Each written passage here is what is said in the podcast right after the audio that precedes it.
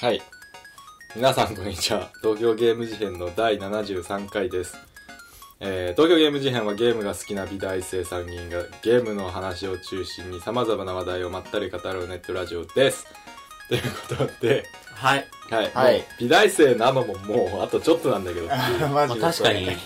ヶ月もないんで。確かにそうだね。3月に卒業式があって、そうなの俺終わったらもう俺ら美大生じゃないね。 ゲームの好きな元美大生3人があるんですよね社会人とかじゃないとゲームが好きな元美大生 じゃあ今何やってんだよってまあこんな感じなんですけど すいません今日はお待ちかね3人がそれぞれ前やりましたよね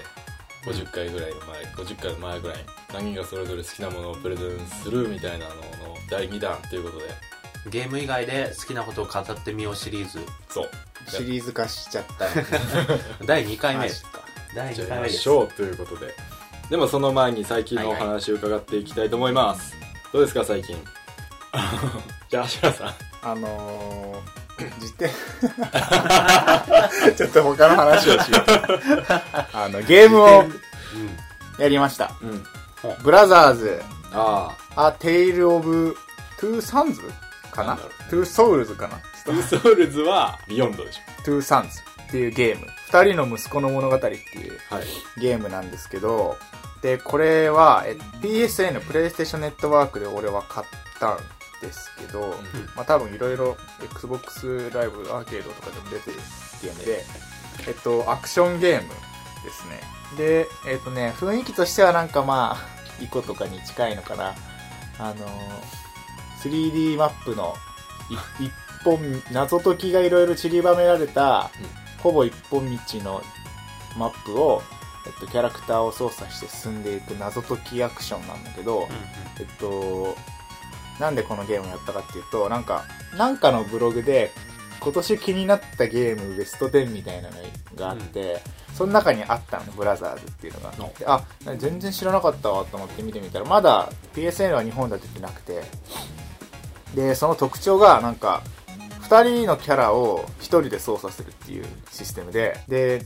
おって思って調べてみたら、左スティックで、えっと、兄、うん右スティックで弟で、えー、L2 かな L2 と R2 でそれぞれ兄のアクション弟のアクションって分かれて2人のキャラを同時に自分で操作しながら同時にアクションを起こして謎を解いていくってシステムでなんかへえなんか やったことねえな今までと思ってで評価見る限り結構そのそのブログだけじゃなくていろんなとこで面白かった面白かったって書いてあったから、やりてえなと思って調べたら日本で出てなくて PSN でできねえと思ってたんだけどちょっと前に、えっと、配信開始されてもうここぞとばかりにダウンロードして速攻でやったんだけどうんまあえっとね全クリした結果なんか結構面白くて、うんとね、謎解きがこうちょいちょいあるんだけど謎解き自体はそんなにねなんかあのー真新しい謎解きって感じじゃないほうこっちでこうしながら、こっちでこうするみたいな、 あの、なんだろうな、多分二人同時プレイでやってたら、もう簡単すぎて、もう極まりないみたいなへー謎解き。えっ、と、まあネタバレになるかな、だけどなんか、兄が、あの、ぼ、ずっとこうレーンの上をこうゆ移動してる紐みたいなのにぶら下がってる状態で、えっと、その先にある扉みたいなのが開いたり閉まったりしてるの。うんで、開きっぱなしにしておくためには、ちょっと離れたとこにある、なんかあ、クランクみたいなのをぐるぐるぐるぐる回しとかなきゃいけないみたいな感じで、右手はなんかそのアクションボタンを押しながら右スティックくるくる回してあ、左はなんかその兄を操作して、紐のとこまで行って、あーえっ、とね、L に押しっぱみたいな感じ。ちょっとなんかね、難しい操作になって、なんかさ、あるじゃん。右手で丸書きながら左手で四角書くのむずいみたいな。うんなんかああいう感覚がちょいちょいあるみたいな感じで、えー謎解き自体はそんなにまあ、あの、え、どう解くんだろうっていうのはあんまりないうんうんけど、あ、こういうタイプの謎解きかってなってから、あ、あ、あーってなる。なっちゃった。あ、こっちでこ、な、あー、あーみたいな、になる感じのゲームだった。うんでもなんかストーリーとかは、まあ、ほ、まあ、あるけど、なんかその、英語でもない、日本語でもない、なんか変な、造語みたいな喋ってて、まさにイコみたいな。うんであの字幕も出ないなんか仕草とそのよくわかんない言葉でなんか「おう」とかやってあのボディーランゲージでなんかいろいろ意思疎通しててでストーリーもまあなんかちょっと物悲しげな感じであのまあ良かったんだけど世界観もなんかすごい巨人が出てきたりとか不思議な生物なんかグリフグリフォンみたいな猫っぽいなんか羽生えてるけど足は鳥っぽいみたいな気持ち悪いのが出てきたりしてまあちょっとファンタジックな世界の中をそうやって進んでいくゲームでした結構面白かったかなって思うんだけどえっと、まあ、ちょっと気になるとしたらもう謎解き自体がマジで速攻でわかる感じで、それをこう一人でやったらちょっとむずいみたいなのがずっと続くから、なんかもっとなんか、なえ、どうやんだこの謎解きみたいな、謎解き自体がどんどん難しくなっていって欲しかったと俺は思った。なんか謎解きゲー好きだから、結構なんかゼルダとかもやるし、パズルゲーみたい、3D パズルみたいなのって結構慣れてるから、そこがちょっと物足りなかった感じがした。一回もほつまらずに、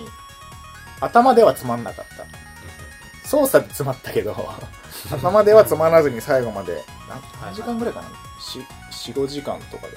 クリアできたクリアできてしまったうんから、まあそこがちょっとあの物足りなかったかなとは思うけどまあ今までにない操作感だったし確かにねうん結構それ自体で面白かったって感じかな縛りプレイはあいるなんあるなんかか、マ二リオみたい人なでやったらそれはそれでおもろいかも。一つのコントローラーを二人で持って、男同士だとキモい 回せ感じで。二人回るあーそう、後ろから。完全にカップルじゃん。カップルでやると思う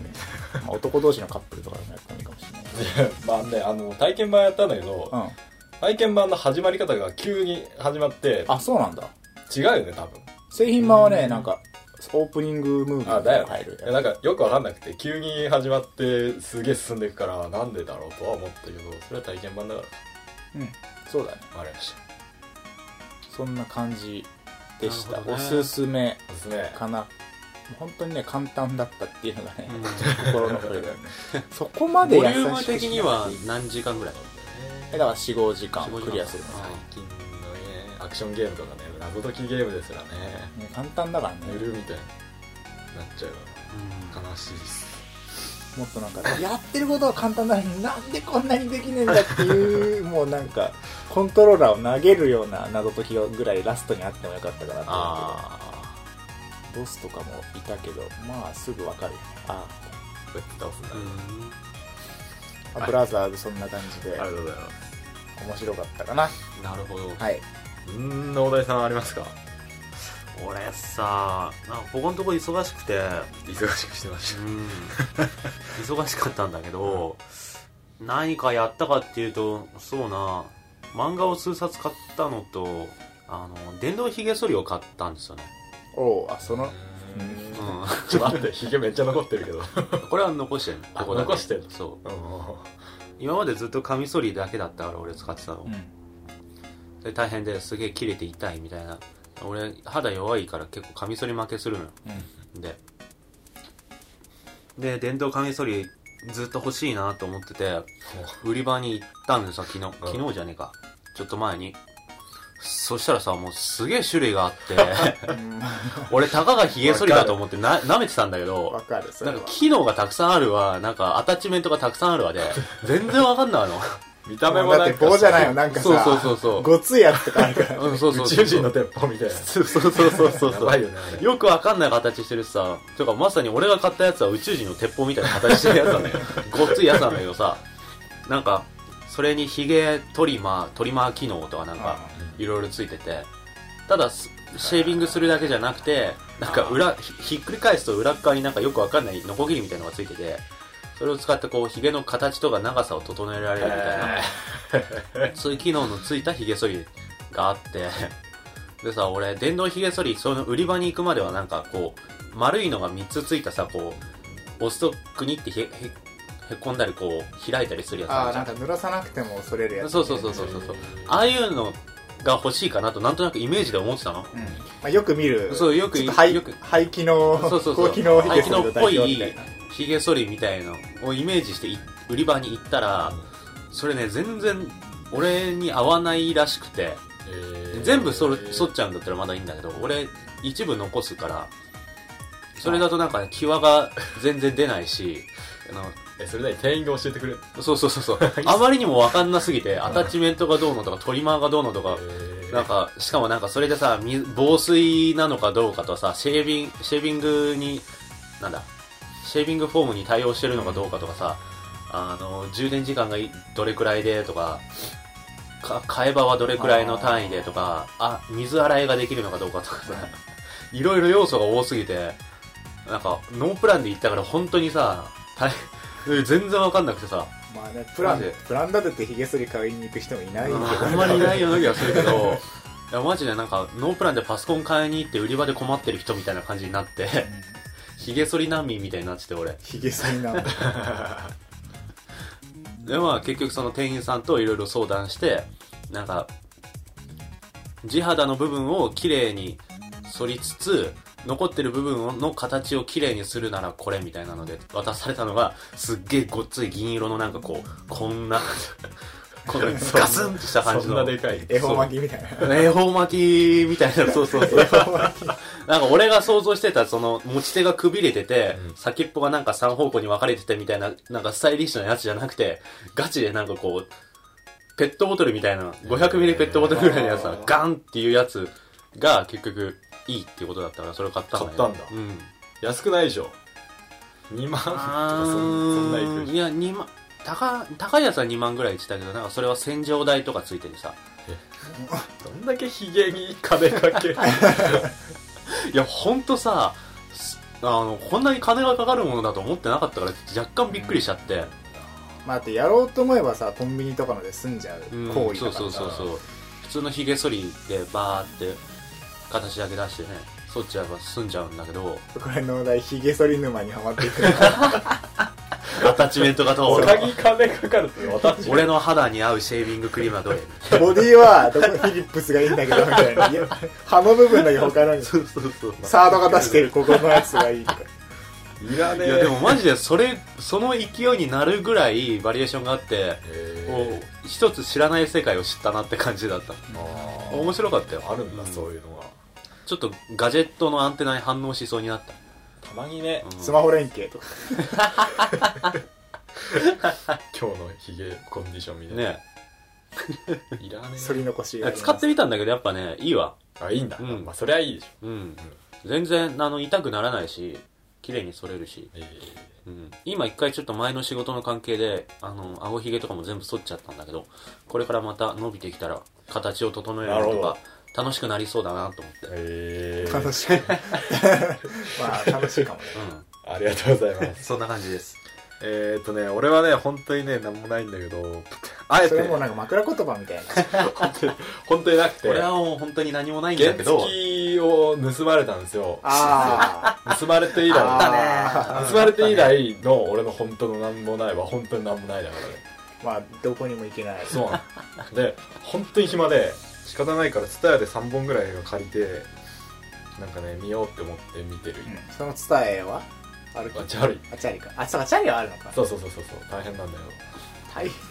大変ってそんな遠くないでしょいやいや原付に慣れるとねどうしてもねあただガソリン代かかんねえって常に思いながら生活できるあうんまあそうなんだろうけどさそれはそうだそう逆にチャリ欲しいけどねいいチャリなんか3万円チぐャらいリでの前ねに一緒にハマる3万円とかないあるある別にある値段的にはその2万とか3万とかでも一応そのクロスバイクロードバイクっぽいやつとか、まあ、作りは同じで、まあ、パーツパーツがかなりその安価なパーツ使ってるやつとかはあるけどまあ3万とか出しんなら、まあ、もうちょっと頑張ってせめて56万のそのちゃんとしたメーカーが出してるとこのやつ買った方がうわーってなるけどなんかね今のチャリで一番困るのがギアがなくてあだあからどんなに頑張ってもそんなスピード出ないわけよそれがすごい困ってて、頑張んなくてもスピード出るからいいやつはあそうなんだ、うんせめてギアがあればなんかもう不便ないなって思うんだよねママチャリだろうがなんだろううんうんが、そんな感じですあみ見た映画とかではない映画はチャリあのにチャリにギアが欲しいって話ワールド・ワー・ゼットっていう映画結構最近の映画あるじゃんあワールドあのブラピのやつ、うん見た見てない、ラピ超かっこいいなんかタイトルがさしょぼいじゃんめっちゃうんワールド・ウォー・ゼット何それみたいなワンピースかと思った俺そうそうそうそうそう 一瞬なんかねタイトルなんか現代も多分ワールド・ワー・ゼットなのほ超変なタイトルなんだけど映画見ても全然ワールド・ウォー・ゼットじゃないし ちょっとねタイうトえル現代が現代がか現代もワールド・ウォー・現ゼ代ッかトみたいでじゃあわけわかんないななんか放ワー題ルにド・ウォー世界大戦 Z みたいな Z あの一応なんかゾンビ映画だからあゾンビ映画なんですそうそうゾンビが Z って呼ばれててああでで世界中にゾンビがはびそうこそるうみたそいうなそうそう主人公も、あのー韓国行ったりイスラエルだっけあ行ったりとかへ、あのー最終的にどうなるのスイスわかんないけどなんかその世辺界中に行くんだ行ってそのそ主人公は元国連の人で超頑張ってまあ特派員みたいなうんゾンビを倒すための術をなんとかして見つけようとしてるんだけど毎度毎度ゾンビがもうその街にうわーってなってあやばいっていう映画なんだけどタイトルがなんかひどくてもったいないなってあーすげえ面白いなんか放題に直した時に変な題名がつくみたいなのよくあるけどさあ現代からひどいってのはちょっと珍しいねあわかんないあのーなんかね魅力としては今までのゾンビ映画ってまずゾンビゆっくりだったからう、最近のゾンビ映画はなんかゾンビ早いんだよみたいなんうん、走ってくるのね走ってくるんゾだンけビどみたいな武器持ってるしねそう そうまあそれはバイオハザードだけだと思うんだけど みたいなのがあってその流れからまあ走っては来るよゾンビはもう量が半端ないあの噛まれて12秒でゾンビになるそのワールド・ワー・ゼットのゾンビ早いうん、うん早くてなんか一人バシュンとか言ってすげえ高い塀があってそれを作ったからなんか「進撃の巨人」みたいなうん俺を救ったからイスラエルは守れてたんだけどなんかめっちゃ何多いからゾンビの量が壁があってゾンビが重なり合ってこんなのもうおーってなってドンって一人来てで一人来た上上をこう越してきちゃそううそうそう越してきちゃって一人噛まれたばっかりその人がまだっつって感染してってもうそのもうイスラエル終わりみたいなそれだけでですげえひどい映画なんだけどひどいよあのーその量の感じと怖さとあとよくできてて最後の方とかになるとラストオブアースみたいにゾンビは音に反応するって設定があるからそれをね利用したアクションみたいなのすげえいっぱいあってあすげえね面白いあとなんかそのゾンビの量がすごいからなんだよゾンビが洪水みたいうんな街とかもうドバーやばいそれ見るのがねすごいんでそこ手榴弾ポンって投げてドボンみたいなあーへ話もよくできてるし上位いいけどタイトルになんか確かにうわ俺全って然今の話聞くとちょっと面白そうだな面白いと思ったえけでどもワイルドワすごい面白いワールドウォー Z ってタイトルから何にも感じたそなういそうそうそうそなんこかただのなんかどんちゃんにねう違う違う違う違うマッスル野郎たちが集まるただのどんちゃんものかと思ったけどだからウェットマーズに見てくださいはいなるほどまあじゃあそんな感じなのでえ いきます行かせていただきま本す題にじゃあはいあそうだ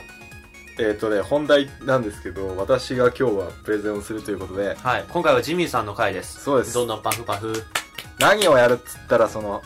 俳句をやろうかなって思ってるんですよ お俳句どうですかなんか最近聞いてなかったけどそうあのツイッタンカマね短歌じゃなくて短あれ歌じゃない短歌じゃなくて俳句な短んだ歌じゃなくて俳句はなんだいなぜ俳句なのかというツとツイイ短歌マン俳歌マン俳句マンそう俳句も俳句マンってそんな感じでよろしくお願いします、ツイッタンカマンのえー、俳句教俳室という俳ことで句教室教室をワークショップ教教えてくれる爆笑ワークショップそうマジ爆笑爆笑する 爆笑爆笑俳句教室俳句教室お願いします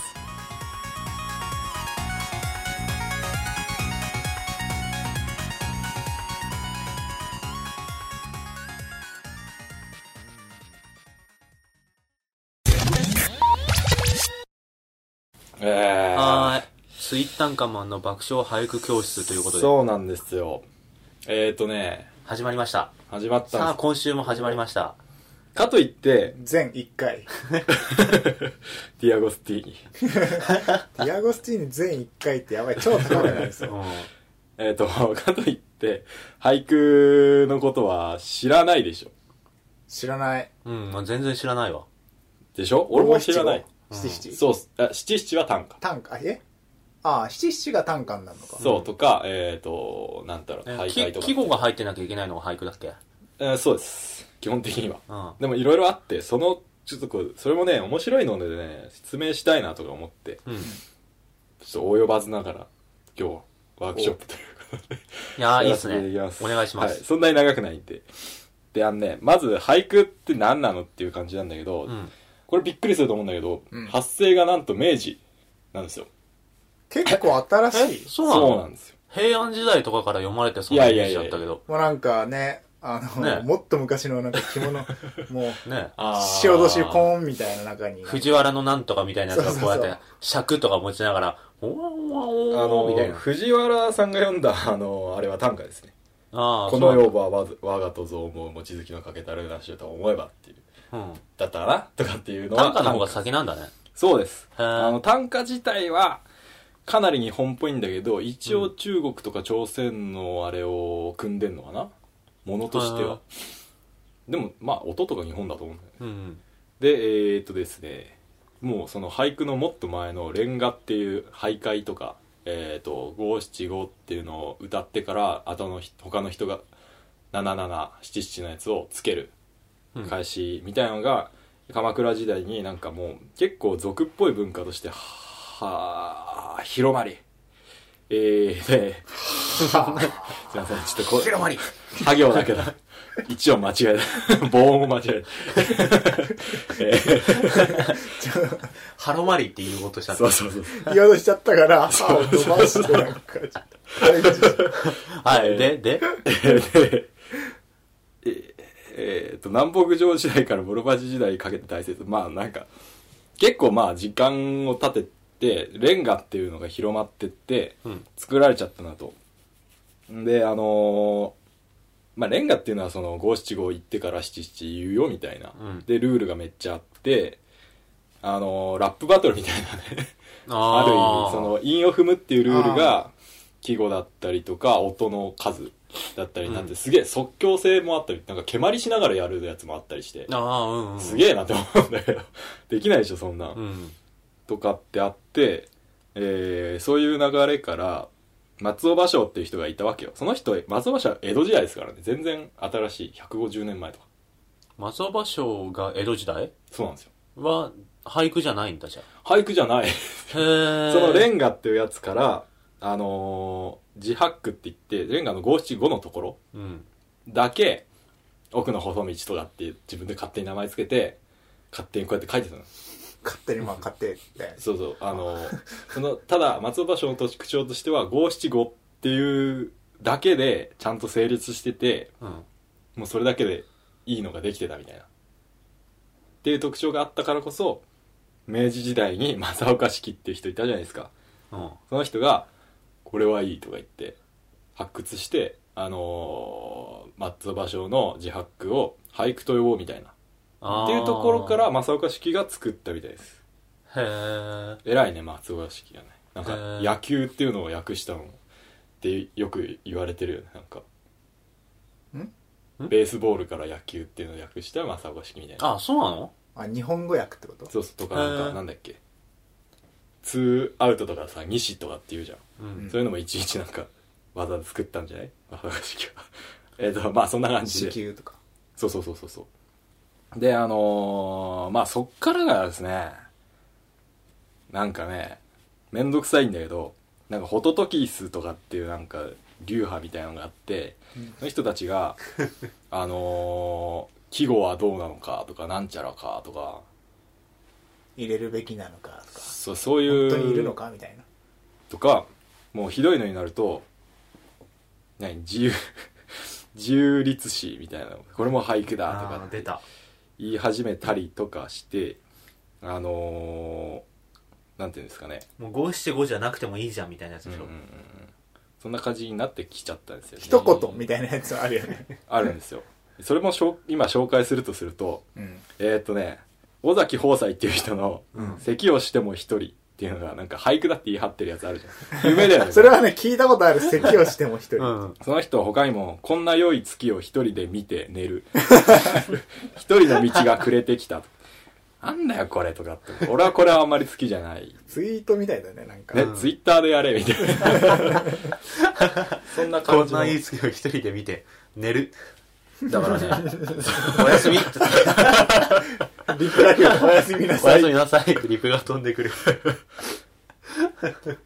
それがまあ大体の、大体っていうか、ちょっと大体の俳句の起こりみたいなので、その後はね、正直ね、めんどくさいし、俺もよくわかんないから、なんか、ちょっとほ知らんということで、知らなくてもできるってことじゃと思う。逆にうあだからのそこから先はもっとコアな領域だから、うあれーがんたただ楽しむ分にはそうそそうんそなうに必要ないかなってい流う。派とか誰がどう言ったとか、そういう話になっちゃうんで、あ。こんな良い月を一人で見て寝る。寝る。寝ろ。えー、でえっとですねまあ正直言ってそんなもんなんですよ歴史と言ったら、うん意外と新しい。そうなん。だね。そうなんですよさらにですねもうちょいあの説明になっちゃうんですけど俺これすごい俳句の魅力だなと思ってるのが、うん区切れっていう中学校とかでやんなかった上の句。そうそうそうそうそうそうあごめん上の句は短歌だと思うんだこれよねは短歌なんうだ。んうんであの食切れ肉切れ、え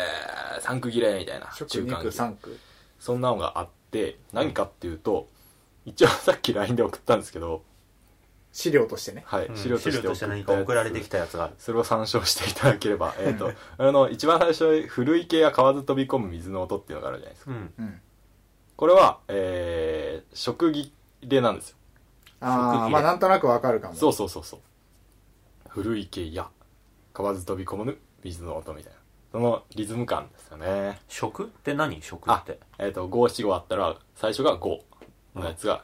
あのー初めの句ってことです。そうそう上五ショッって言っクて、うん。えーででそんなこと真をん中食っていうのがうんはは初めてのあのそうそうそうああ。そういうことが。まあ一句切れとも言うみたいなね書の句なの。でまあこれがいいんだよここれがいいこれが魅力的なんですよ食で切れてんのがいいってことあのどこで切れてんのかみたいなっていうか、うんその五七五っつっても結局リズムはその、13もっとか14どこで切れるか14パターンあるわけじゃん俳句はそのうち4つしか使ってないそのどこで切れるかっていうのはでさらに食切れだとなんかなんだろうな例えばこれだったら最初にポンって出てそれ蛙飛び込む水の音で蛙飛び込む水の音だからわかる気がする、そなれんはか。再最現初の古い系やっていうのはそれだけで独立してて、うんその後の河津飛び込む水の音ってのは、河津から音までで一文になってるってことでしょそうそうそうなんか統治法的効果があるじゃんうん。それはわかる。っていうのがねふ古い池ってなんかい いな丸なんかカエルとか飛び込んで水なっとるしそんな感じであの じゃあその下の「川上とこの川下や月の友」うん。っていうのがあるんですけどこれは何区切れだと思います俺は肉三区切れ肉切れ。肉切れなんですよへー三区切れは珍しいみたいで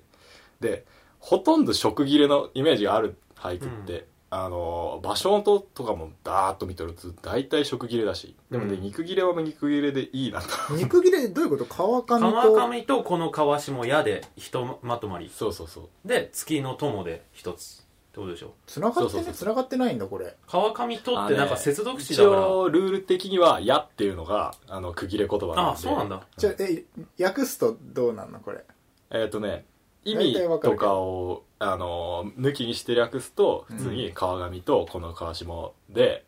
その映ってる月は一緒やなっていういい感じのああ、月の上上友流で見ても下流で見ても、その川に映ってる月は同じだだってという。かその月のそれを見てる友達がいるんだなっていうああ。一緒の友達であの松尾芭蕉の本当にそういう友人がいたらしいといううん話なんだけど、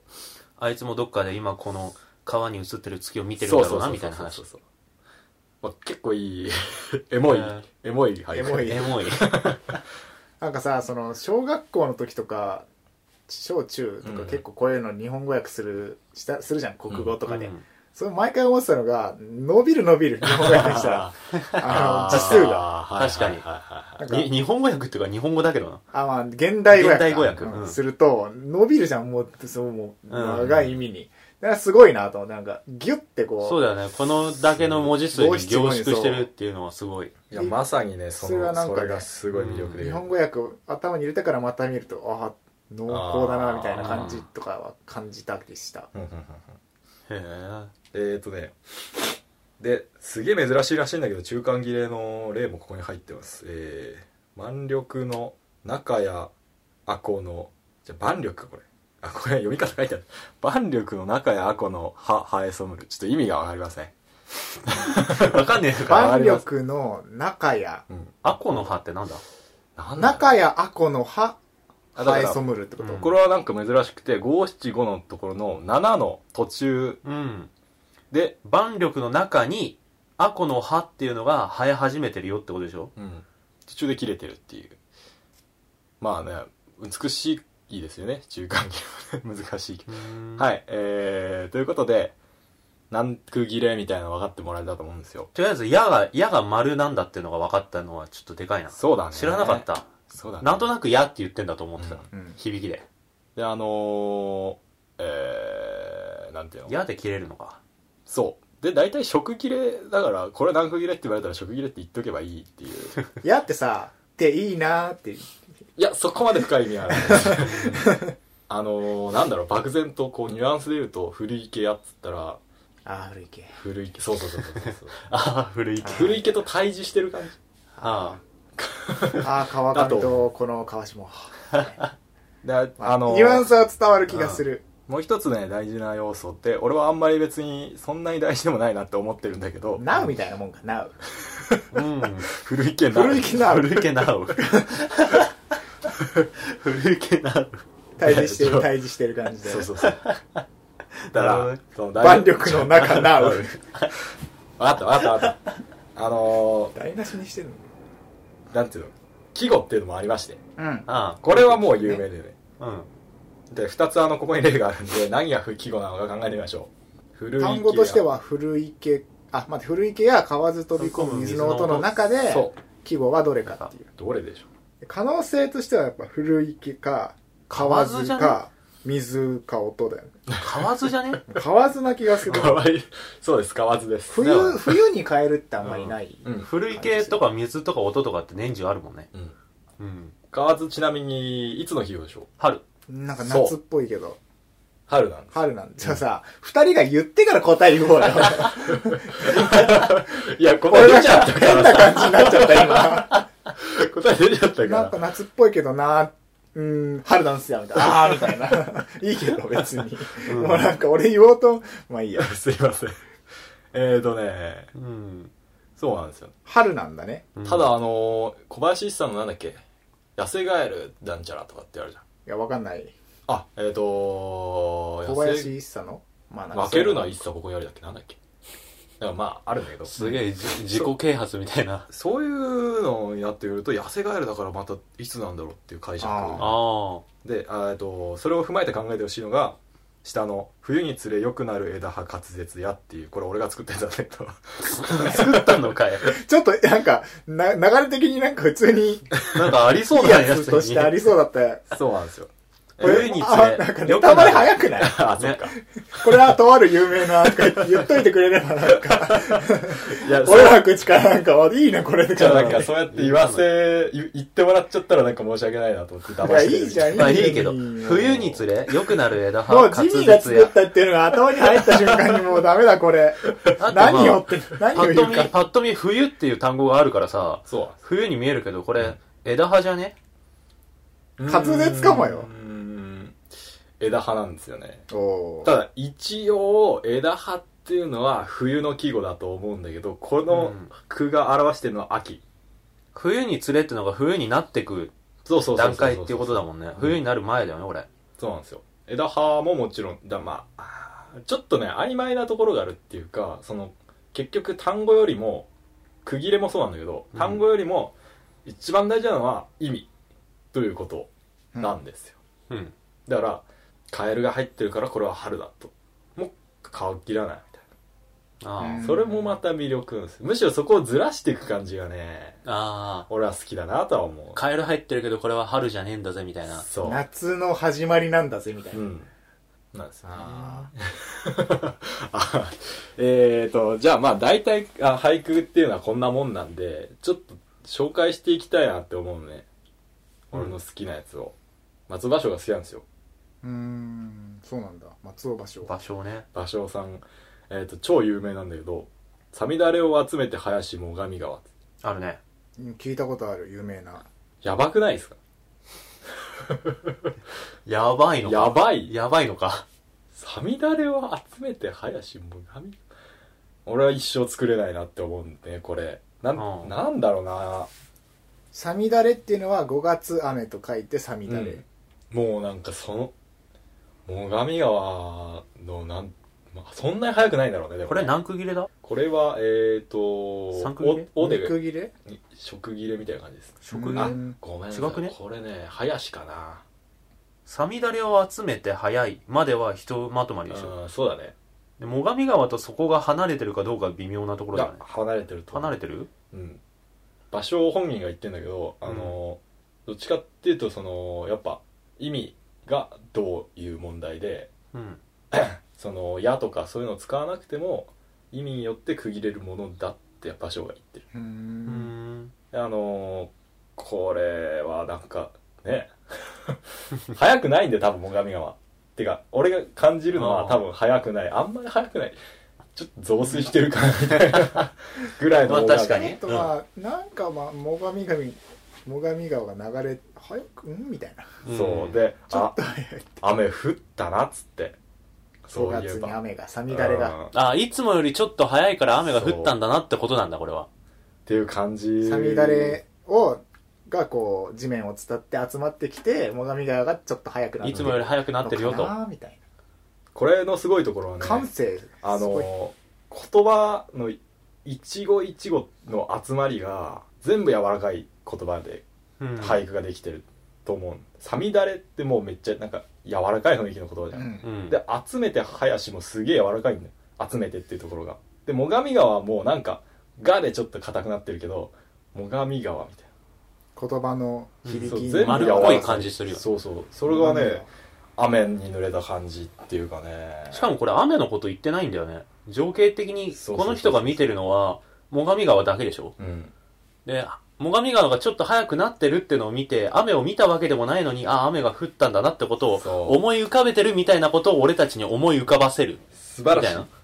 素晴らしいはあなんか小屋とかから出てきたのかな、うん日中ちょちょっとこう日の光を浴びようかなっつってこ 出てうきて川辺の小屋からボンってうん松尾芭蕉だって転々としたんでしょ、うんなんか炭にし宿てましたね宿から出てきて、ちょっと川のへりでも散歩してみるかなって言ったちょっとこらう見、たらあなんか流れ早くなってんなみたいなああサミダレがみたいあ降ったんだな、な雨みたないんかちょなっ。と早いしみたいうな、んえー、こんなところにも日常との違いが出るんだな、みたいなところ を、ポチ投稿みたいなツイートみたいな。最上川なう。奥の細道になる確かに超転々としてて俺なんかさ全然うんもう把握してしきれなくてどこにいたかなんか、うんあの池袋の友達の家行った時に「場所の正規あるよ場所の正規あるよ」とか言って俺が俳句好きだって言うから、うん言われて「いやこんなとこにないだろ」っつって「あったら100円やるよ」って言われて行ったらなんかあってうんあのあのさ、場所が3ヶ月だけ住んでてうちの近くにもある。ある しだから場所ゆかりの地っていううん。のは事象にしろ多少にしろめっちゃいっぱい全国にいっぱいあるそうなんですよ珍しくない、うちの近所に2個あるからね。清家が清家が。清家ってもう仮、 賃貸じゃんうま生まれた場所じゃなくて、そう生なんきですて生きてた場所なんでしょ、あれは。生活し三てヶた月そうそうそうそう。でまあそんな感じなんですようんえー面白いもうちょいねあるんですけどこれは博多に行っていたという噂のアシュラさんにぴったりの松尾芭蕉の俳句博多箱根だっけ箱根行ったのは箱根だけどすいこの間博多惜しかったえっ、ー、と「湯の名残今宵は肌の寒からん」っていう松尾芭蕉の俳句があっていやこれはいいねって思うんだよねもうなんか温。泉街の感じ全然あの彼が言ったのは温泉街じゃないらしいんだけどうん。今の俺からすると温泉入った後のね冬の寒い中に煙が立ち込めるような感じすごい感じます肌の寒からんっていうのは、うん肌が寒くないってことなのかなまあ寒いってことだよまあ寒いってことなどのっちかっていうとこれ俺がパッと見た感じだと湯の名残ってのが要するになんか湯の余熱みたいな風呂上がりの余熱であ今日の夜は外に出ても体あったかいから寒くねえなみたいなこと言ってんのかあなれそっみちたいなそうなの思かなったけど寒いってことなのかこれは寒いってことか湯湯冷めしちゃったってことなのかこれはえわかんない まああんだよ ちょっと難しいねあの俺が思うに冬の温泉街に行ったけどどっちかっていうとそう風呂上がりだから寒くなくてほかほかしてるその温泉街の様子をちょっと涼みながら見てるみたいな情景が俺には浮かんだんだけどいやどっちかっていうとねあの湯の名残っていうのはあっうんたかいのももちろんなんだけどもてなされたりしてるああであの、まはあ、あ出ちゃってもう帰る時にまあなんか寒い肌が寒いっていうのない湯冷めしてちょっと寒いなっていうのもあるんだけどあのー名残惜しいなっていうはあはあはあのはあも含め湯の名残なのかなっていう感じするねへえであのその下に書いてあるのがなんかなんかすげえ似てる句があるんだけどうん湯の名残幾度幾度見るや霧のもとっていうのは、えーちょっと難しいんだけど、えー霧のもとっていうのは、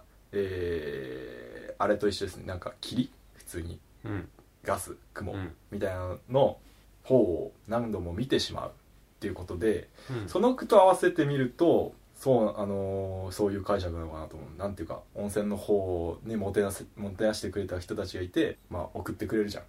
送ってくれる方を何度も見てしまうみたいな感じかほうほうほなうほうっていう思うなんかおいお湯上がりで湯冷めはしちゃってちょっと肌寒いけれども、そのお湯に負けないくらい温かいもてなしを受けて名残惜しいみたいな、うんそういう感じうん、エモいなそうなんだよ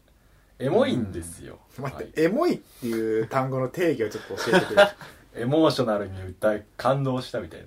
ああいいねってこといいいいねってこといいねいいねでいやいいしエモいってことファ感ボファ情に訴えかけてくるねそうそうそうそう感じるものがあるねってことボ、うん、そフうァボエモいファボファボファボファボりたくなるファボりたくなるエモい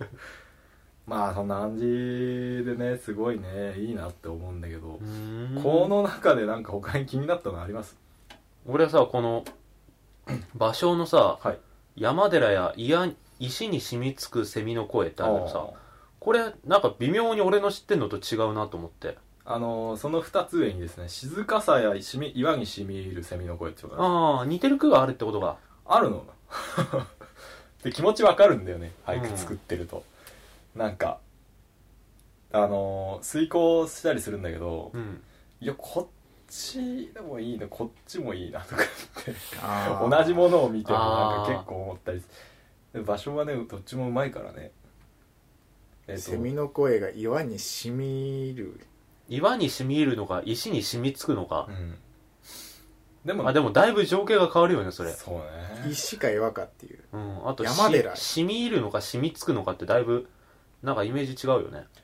一応ねあの静かさや岩にしみ入る蝉の声っていう句が読まれたところがうんなんかもうあのーすげえ有名なところでどこだったかなちょ場所忘れたんだけどそのお寺かなんかがうんすげえ断崖絶壁の上に立ってるみたいなうんへで林の中にあ林っていうか森の中にあって、え、うんその情景合わせてなんのことを考えるとその静かさや岩にしみえるセミの声っていうのが俺は好きだなう、うんんへえうん夏癖やつわものどもが夢の後これは有名有名だだねねうん夏草秋深き隣は何をする人ぞこれあんま好きじゃないんだよね、ツイッターみたいだねこれね、ツイッター がみたいさなその何もう今一通りこう説明されてう、うんんいやツイッターにぴったりだなって思っちゃったもんなんかちょっと前あージミーが言ってたでしょうんあのーまああんま深く考えたことないけどどっちかっていうとねそのやってることはツイッターと一緒似てる気がする似てるなんねか思ったこととうかん感じたことを短めの言葉でボンみたいななんかツイッターの方は140文字の中でどれだけこう限られた文字数でうんそれを読んだ人にこう自分が体験したことを伝えるかみたいな部分あるじゃん、うんそういうのにちょっと似てるよねそうだねあもう奥の細道なんていうのはすごい旅情その当時はうん旅情を誘うみたいな、こうやっぱ旅行なんか行けないわけじゃないですかおいそれとうんそこが受けたっていうのもあるみたいなんでね確かにねツイッター集ですよツイート集ですよ、いいするわ17文字しかつぶやけないサービスとか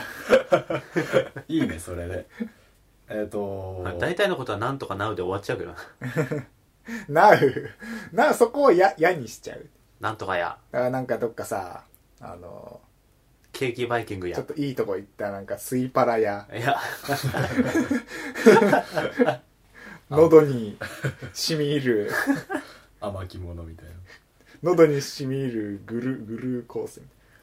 えー、まあ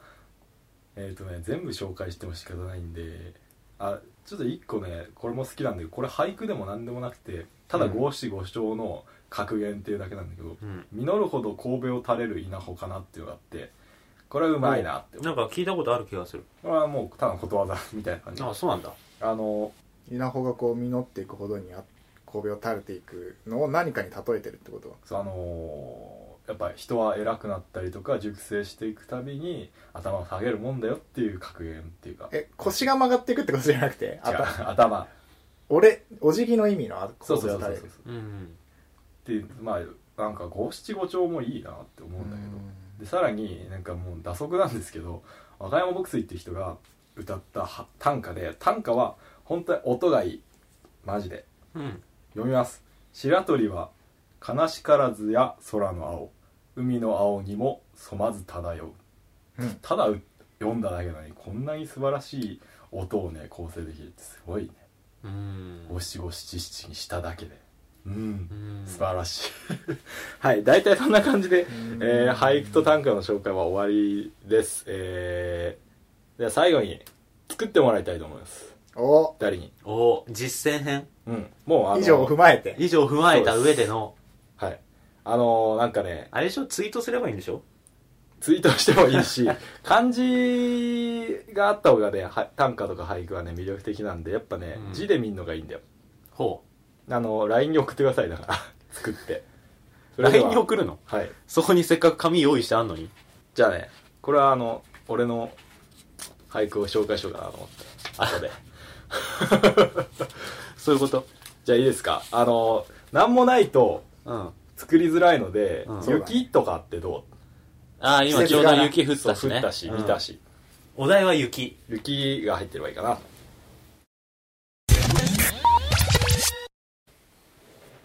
ドーンはいはいはできたできたということでじゃあました送ってくださいせーのでせーのち待ちファイヤーオッケはいせーのじゃーんおーうーん なるほどちょっと待ってアシュラさんなんて読むのかな俺は読んでくださいじゃあそれぞれはいじゃあアスヤさんからうんポン濡れ髪を冷ませて憎しいでゆかなうんいいですねでもなんか雰囲気 はいや雰囲気はいいけど雰囲気ちょっとね俺はその意味があわかりましわかるたわかりました風呂入ってたってことねそうなるほうどえ説明ししていいのこれやまもちずろん全部いくあじゃあねあのこの順番ではいえー、頬紅を真っ赤に見せる雪化粧ほこれはもういい句なんで はいじゃあ野田井さんはい、えー、じゃあ俺ね喧騒の止まる汽車にも雪の声おーなるほどじゃあちょっと すいません解説の方うそそれぞれ解説それぞれ解説 解説は現代語訳うんいや俺は「雪」っていう単語入れないパターンおで言って、えっと、この間その箱根にちょっと温泉に行ってきて、うんうんこう露天風呂に入るわけじゃないですかうんでこうまあ外見ながら入ってると、まあ、雪とかこうあるわけですよ、うんうんでそのせいで外温が超低い、うーん2度と夜うんでえっと、体はすごい温まってんだけど、濡れた髪がすげえ冷て え。目覚め不可避で、その髪濡れてさ、ちょっとこう顔とか動かした髪が動いて、うんほ、ほ、なんか何その、目の周りとかにピチャってついくのが、うんってなる。あ、ちょ、ちょっと冷たいじゃん、みたいな。うっんてさせてちょっと憎い温泉。なるほどね なるほどね冷ませて憎しいで憎い言って言っても超憎いわけでもないその、うんそれがいいみたいなう。憎しってな、いやなるほどいいと思うなかな か水行が必要なのかもね。じゃあ、なんか。なんかねいもっでとふさわしい言葉がうんあったのかもしれないけど。いでゆかなっていうのがすごいなかなか出てこないよねいでゆかなっていううんああのね、温泉の類義語調べちゃった。あそうああはいはいはいはい いやまあ、す調ごいべるよねそういうのうねん言い回しとか、響ね、きがなーと思って。うんうんうんなるほうんどありがとうございます、はいいい、素晴らしいと思いますえじゃあ自分なんですけど、まあ、これ読んで字のごとくっていうかうん方便着を真っ赤に見せる雪化粧って方便着っていうのは化粧じゃないですかううんん。でその化粧っていうのと雪のね化粧っていうのをかけてみましたはあのー、真っ白いじゃん世界がもう雪が降ると、その中で女の子の方面があ真っ赤に浮かび上がって真っ赤に見えるじゃないかといううんうん対比でより赤く見えるっていう話だよね、周りが白いからっ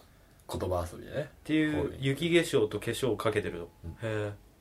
すげえうまいねうまいんですよ 俺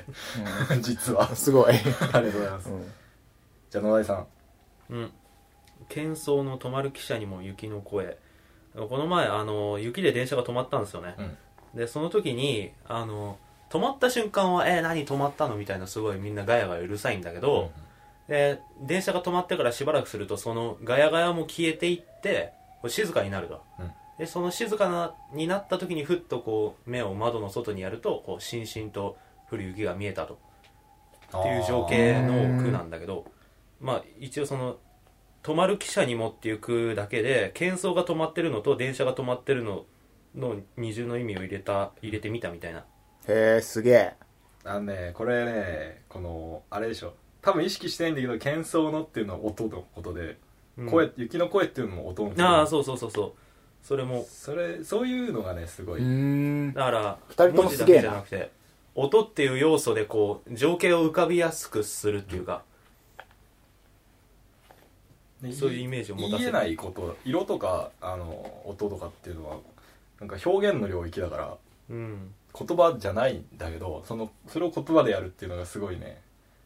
俳句の魅力だなっていうのを、うんそまあう確かに面白かったよね作ってみてああそうでした、うなんかそよかのったいろいろ言い回し考えたしうん雪の声っていうのもなんか最初雪の音って入れようとしてたんだけどあー音じゃつまんねえかなと思ってこあうーいろいろ探してたら雪の声って出てきて日本語いいよねなんかねその、えー文字数が音の数が日本語が少ないんで基本的にであの単純な感じなんで音がうんどどうやっても詩につながるっていうかその音の数さえ合ってればうん英語のポエトリーとかってなんかそうはいかないと思うんだけどまあいいやそんなことはまあ大体そんな感じということで、うん皆さん、うんありがとうございました面白かったですありがとうございますそれではじゃあ最後に締めちゃいます読みましたね読みました読みましたねそうなんですよ字が違う読むの字が違うそうそうそうリードじゃない読みましたねってこと読んでない気がするけど1回だけだか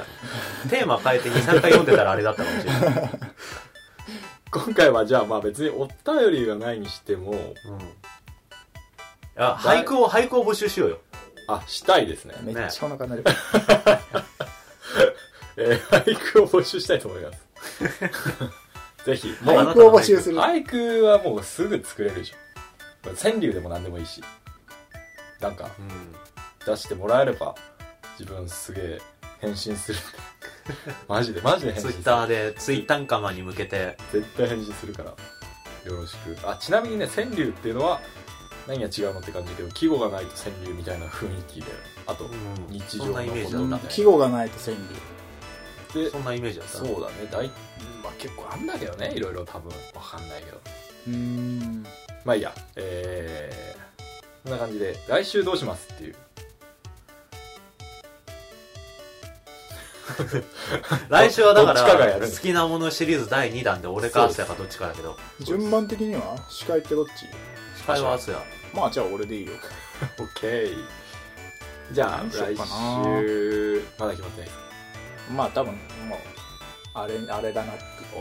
どっちかだな俺も 2, 2つぐらいまでは絞ってあるけご期待ですねど、うん、ご期待ください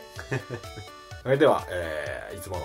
東京ゲーム事変では皆様からのお便りを募集しています、えーハッシュタグハッシュゲーム事変を添えてのツイートまたはメールアドレスゲーム事変 at gmail.com からお気軽にお送りください、えーまた iTunes でのレビューも随時募集しています番組の感想やご意見質問などお待ちしておりますのでぜひよろしくお願いします、えー今回は短歌じゃない俳句も募集していますぜひよろしくお願いします。絶対返信しますんで。はい。それでは、ありがとうございました。ありがえとうござ変います身変身するの変化するんじゃなくてあー、変化したいけど、 わかんない。めっちゃ上手い人とかが来たら、俺はもう、うわーってなって。 俺と俺とは でもみんな上手いよね。みんな上手い、なん俳句。か日本人なら。割とそれっぽいのができるよねできるちょっと考えればねできるでしょ、うんぜひツイッターとかでもやってよ。俺喜ぶから。っていう感じで。それでは、はありがとうございました。はいありがとうございましたりがとうございました また次回よよろしくお願いします。ろしくお願いしますはいさよなら